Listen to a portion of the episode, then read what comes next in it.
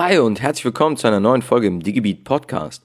Der Coronavirus beherrscht derzeit unser Leben und die Wahrnehmung unserer Gesellschaft.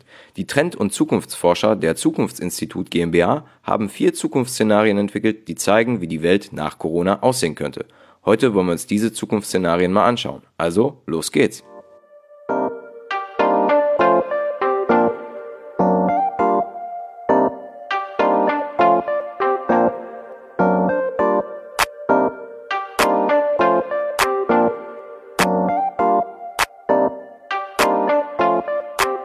Toilettenpapier kaufen, Fehlanzeige. Grundnahrungsmitteln wie Nudeln, Mehl, nur wenn man für einen Kampf im Supermarkt gewappnet ist. Wer heute in den Supermarkt geht, versteht, zu was der Mensch alles fähig ist und was Solidarität bedeutet.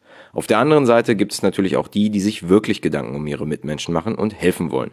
Wie das Forschungsinstitut Zukunftsinstitut GmbH die Zukunft nach der Corona-Krise sieht, schauen wir uns mal genauer an. Es gibt nämlich vier Szenarien, die sie entwickelt haben.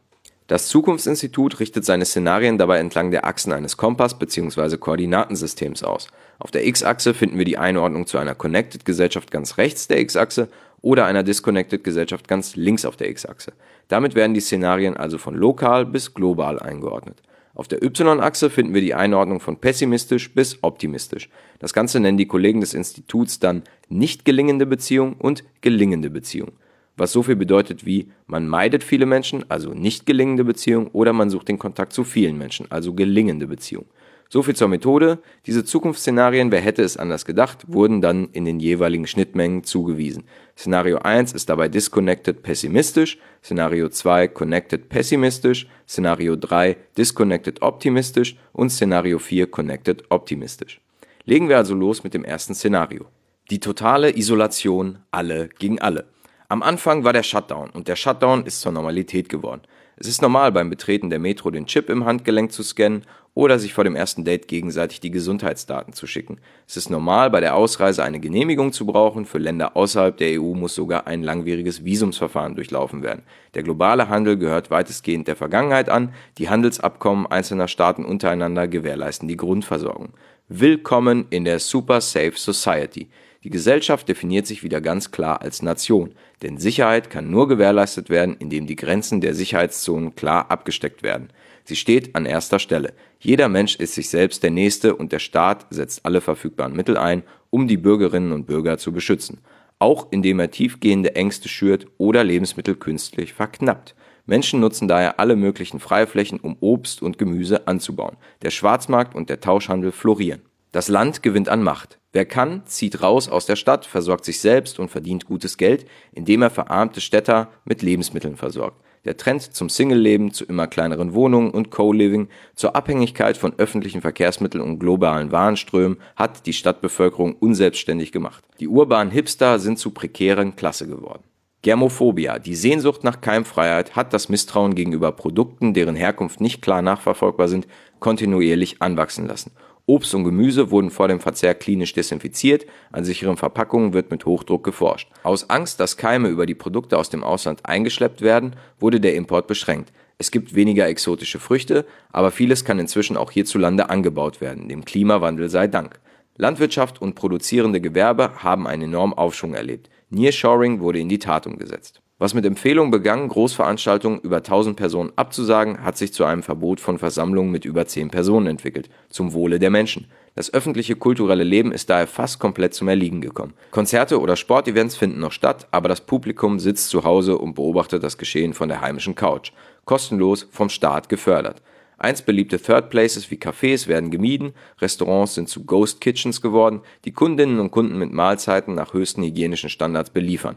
Insbesondere für Städter haben sich die sozialen Kontakte in den virtuellen Raum verlagert.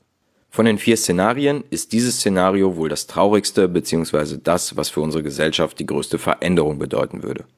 Gehen wir also weiter. Szenario 2. Systemcrash, permanenter Krisenmodus. Das Virus hat die Welt ins Taumeln gebracht und sie kommt nicht mehr heraus. Die Fokussierung auf nationale Interessen hat das Vertrauen in die globale Zusammenarbeit massiv erschüttert. Eine Rückkehr zu den gewohnten Routinen ist nicht mehr möglich. Die Sorge von einer erneuten Pandemie macht jedoch noch so kleine lokale Verbreitungen eines Virus zum Auslöser drastischer Maßnahmen, von Grenzschließungen bis zu Ressourcenverteidigung. Das verloren gegangene Vertrauen in eine solidarische internationale Kooperation verhindert nachhaltig Stabilität So wackelt sich die Welt nervös in die Zukunft. Friktionen in der multipolaren Weltordnung sind an der Tagesordnung. Gegenseitige Schuldzuweisungen, aggressive Drohgebärden und nervöses Handeln im eigenen Interesse wechseln mit Bestrebungen zu Offenheit und Kooperation, weil dennoch das Bewusstsein vorhanden ist, dass man aufeinander angewiesen ist. Der Neonationalismus nimmt zu, es herrscht ein dauernder Spannungszustand. Nearshoring wird mit Blick auf die nationalen Absatzmärkte zu einer auch politisch-ideologischen Prämisse. Zugleich bleibt aber die Abhängigkeit von internationalen Handlungsbeziehungen und Warenströmen bestehen. Beide Tendenzen stehen dauerhaft unvermittelt nebeneinander und reiben sich. Auch Glokalisierung ist nur noch Ausdruck der Unstimmigkeit zwischen lokalen und internationalen Märkten, die ohne einander nicht können. Und Global Cities sind mehr denn je die nervösesten Orte der Welt. Hier werden die Spannungen zwischen den regionalen, nationalen und internationalen Finanz-, Dienstleistungs- und Warenströmen unablässig spürbar. High Times for Big Data. Je unsicherer die Zeiten, umso mehr Analyse wird verlangt. Das Sammeln und Verarbeiten großer Datenmengen erlebt einen kontinuierlichen Aufschwung. Die Entwicklung von künstlichen Intelligenzen wird forciert, nicht zuletzt für die Simulation von Krisenszenarien und die Steuerung von Krisen. Folglich nimmt auch Cybercrime im staatlichen Auftrag zu, mit dem Ziel, die internationale Konkurrenz zu schwächen nach innen nutzt der Staat Technologien zur Überwachung. Predictive Analytics, die datenbasierte Vorausberechnung menschlichen Verhaltens, wird in einer permanenten, verunsicherten Gesellschaft immer wichtiger. Privacy ist dementsprechend stark im Rückzug. Die individuelle Datenfreiheit wird immer stärker eingeschränkt. Datenschutz ist größtenteils abgeschafft, sowohl im internationalen Austausch als auch im Umgang mit der eigenen Bevölkerung. Gesundheitsdaten werden zur Staatsangelegenheit und die Bevölkerung macht mit, da das Vertrauen in die staatliche Versorgung und Betreuung schon lange geschwunden ist. Immer mehr bauen Menschen auf gesundheitliche Eigenverantwortung, auf Digital Health kontinuierliches Self-Tracking und die Überwachung ihrer Vitalwerte durch Smart Devices, die persönliche Gesundheitsdaten jederzeit in die staatliche Datenbank einspeisen. Szenario 2 wirkt ebenfalls nicht wie ein Segen, wenn wir über die Zukunft sprechen. Auch hier müssen wir uns auf große Veränderungen einstellen. Gehen wir zu einem vielleicht positiveren Szenario, Szenario 3. Neo-Tribes, der Rückzug ins Private. Nach der Corona-Krise hat sich die globalisierte Gesellschaft wieder zurück zu stärker lokalen Strukturen entwickelt. Es wird mehr Wert denn je auf regionale Erzeugnisse gelegt, kleine Gemeinschaften entstehen neu und verfestigen sich, immer in vorsichtiger Abgrenzung gegen die anderen. Nachhaltigkeit und Wir-Kultur sind wichtige Werte, die aber nur lokal gedacht werden, nicht global. Die Menschen vertrauen staatlichen Akteuren und supranationalen Bedürfnissen nicht mehr und trauen ihnen auch keine Handlungsmacht mehr zu. Die Abkehr von der globalen Weltgemeinschaft mündet in eine partikularisierte Wir-Kultur und die vermehrte Bildung von Neo-Tribes. Gemeinschaft wird im Kleinen gesucht, denn im Zuge der Corona-Krise ist der Trend zur Postindividualisierung für eine breite Masse attraktiv geworden. Die Angst vor Ansteckung hat einen Rückzug ins Private und die Wiederentdeckung der Häuslichkeit befeuert. Großveranstaltungen gibt es praktisch nicht mehr, dafür wird viel gestreamt, denn via Virtual Reality kann man an Mega-Events teilnehmen, ohne dabei das sichere Zuhause verlassen zu müssen. Nachbarschaftshilfe wird großgeschrieben, es existieren feste Strukturen, wie man sich im Krisenfall untereinander helfen kann. Vorräte werden geteilt oder getauscht, auf die Alten und Schwachen wird besonders Rücksicht genommen. Auch ziehen Menschen vermehrt aufs Land oder in kleinere Städte. Die progressive Provinz hat ihren Peak erreicht. Statt öffentliche Verkehrsmittel zu nutzen, wird immer mehr auf Fahrrad oder E-Roller umgestiegen. Fernreisen haben stark an Attraktivität verloren, im Gegensatz zu umliegenden Regionen der Nachbarländer. Die massive Detouristification führt dazu, dass sich ganze Landschaften und ehemalige Tourismus-Hotspots vom Overtourismus erholen. Reisen ist nicht mehr selbstverständlich, sondern wird wieder als etwas Besonderes wahrgenommen auch weil es in Post-Corona-Zeiten eine Menge Vorsichtsmaßnahmen und viel Planung erfordert. Tourismus wird noch mehr zum Resonanztourismus. Der Ausfall globaler Handelsketten und das Misstrauen gegenüber bestimmten Herkunftsländern führen zu einer fundamentalen Re-Regionalisierung. Menschen kaufen mehr denn je lokal, die Sharing Economy gewinnt in regionalen Netzwerken stark an Auftrieb. Traditionelle Handwerkstechniken erleben eine Renaissance. Urban Farming und Genossenschaften lösen kapitalistische Konsummuster ab. In regionalen Gemeinschaften erwächst eine Circular Economy mit autonomen Ökosystemen. Konzepte wie Cradle to Cradle oder Postwachstum sind selbstverständlich in den Alltag der Menschen eingebettet, als ebenso gewünschte wie notwendige Praktiken. Die Wirtschaft funktioniert im Regionalen vollkommen autark. Die Corona-Krise hat sich als überraschender Treiber von New Work-Trends hin zu mehr Flexicurity erwiesen, dadurch, dass Flexibilität am Arbeitsplatz aus der Not heraus breitflächig ermöglicht wurde, haben sich Arbeitskulturen dauerhaft verändert. Homeoffice ist nun essentieller Bestandteil jeder Unternehmenskultur, internationale Unternehmen vereinbaren Meetings in VR-Konferenzen, Verträge werden via Blockchain geschlossen, Digital Health-Anwendungen errechnen schon im Vorhinein das mögliche Risiko persönlicher Geschäftsmeetings, von denen aber ohnehin meist abgeraten wird. Szenario 3 wirkt bisher als das beste Szenario, mit dem sich wahrscheinlich die meisten anfreunden könnten. Aber geht es noch positiver bzw. besser? Ab zu Szenario 4. Adaption, die resiliente Gesellschaft.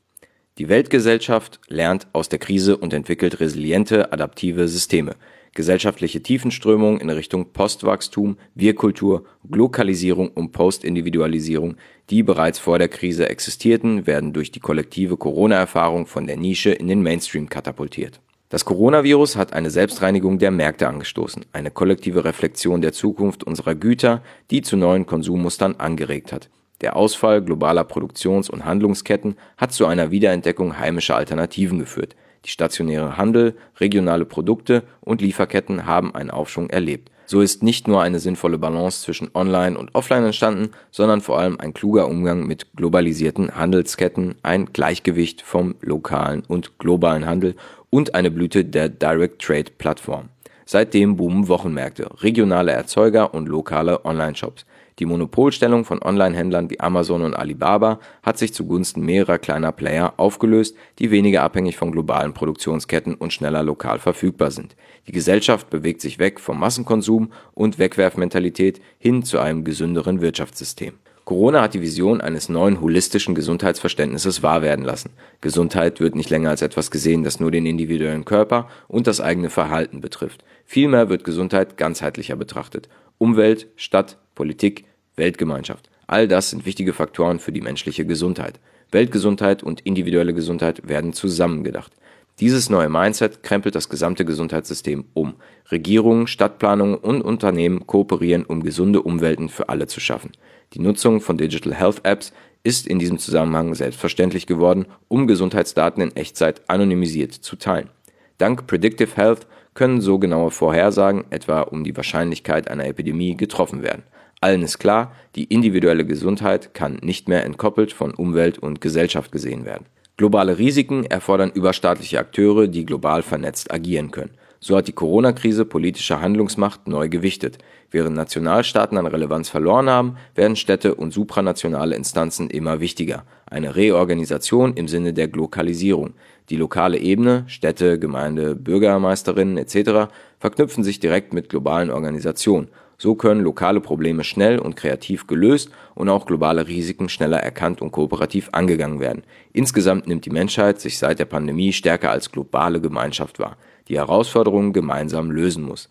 Denn weder eine Epidemie noch eine Klimakrise macht vor Nationalgrenzen Halt. Es ist eine globale Identität entstanden, getragen von einem fundamentalen Wertewandel, Solidarisierung und Wir-Kultur, nicht nur im nächsten, sondern auch auf internationaler und globaler Ebene. Die Corona-Krise hat zu konkreten Learnings im supranationalen Umgang mit Big Data, Predictive Analytics und Frühwarnsystemen geführt. Künstliche Intelligenz wird nun konstruktiver eingesetzt, nicht nur um frühzeitig Epidemien einzudämmen, sondern zur Minimierung aller möglichen Risiken, die sich nicht um Landesgrenzen scheren. Jeder Mensch ist mit Health Tracking Devices ausgestattet, denn durch den globalen Austausch aktueller Gesundheitsdaten können Risiken frühzeitig erkannt werden.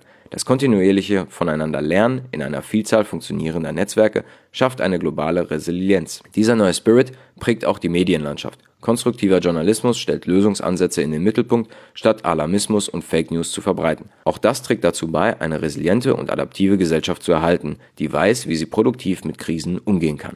Szenario 4 scheint dann das beste Szenario zu sein, oder?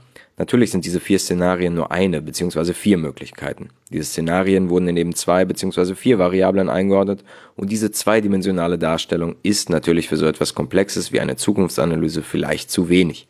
Wir können eigentlich nur gespannt sein, wie unsere Gesellschaft und dazu gehören auch nicht nur die Politik und die Unternehmen, sondern jeder Einzelne auf diese Krise reagieren und ob wir gestärkt wieder heraustreten.